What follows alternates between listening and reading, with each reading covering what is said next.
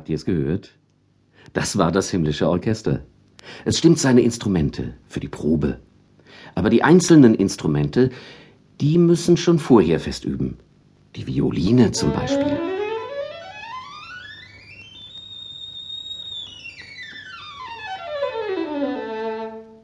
Auch die Flöte muss üben, wie ihr auf eurer Blockflöte.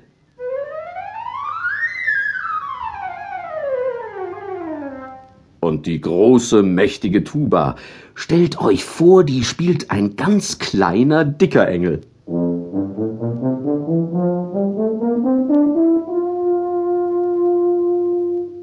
Sie üben aber alle gerne, die kleinen Engel, weil sie wissen, dass das Christkind ohne himmlische Begleitmusik nicht auf die Erde fliegen kann. Vor einigen Tagen war's. Kapellmeister Cherubinius hatte die letzte Probe vor der Generalprobe fürs himmlische Weihnachtskonzert angesetzt. Alle Engel warteten auf ihn. Wieder stimmten sie ihre Instrumente, übten die Tonleiter, spielten schwierige Stellen in ihrem Notenbüchlein. Auch der Harfenengel Ambrosius stimmte sein Instrument, eine Harfenzither.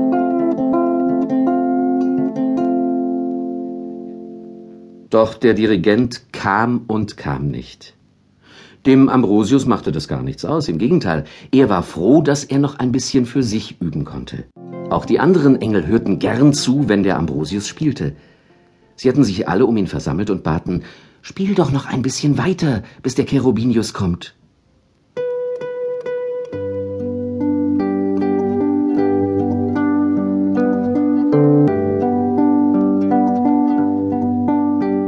Kapellmeister Cherubinius kam immer noch nicht. Die Engel wussten natürlich nicht, dass er immer hinter einer dicken Wolkenwand überlegte, ob er dieses Jahr das Weihnachtskonzert in C-Dur oder das in H-Moll aufführen solle. Deshalb musizierte Ambrosius weiter.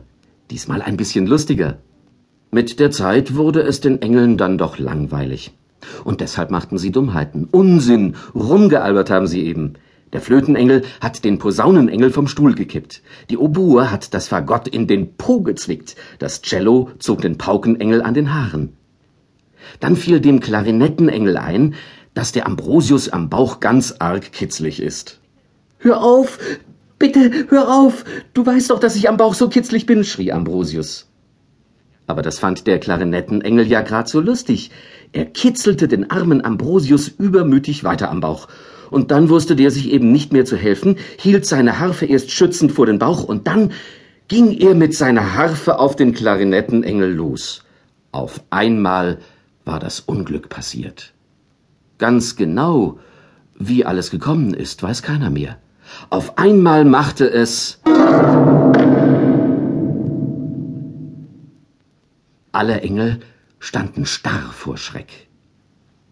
Meinst du, dass sie jetzt kaputt ist, Ambrosius? Ambrosius sagte kein Wort. Er nahm seine Harfe und versuchte wieder zu spielen.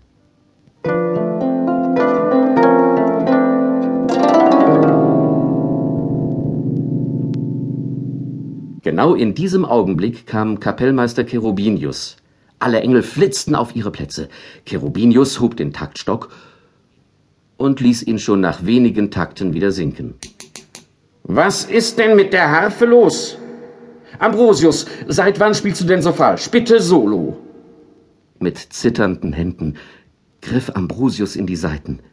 Er wusste, was kommen würde.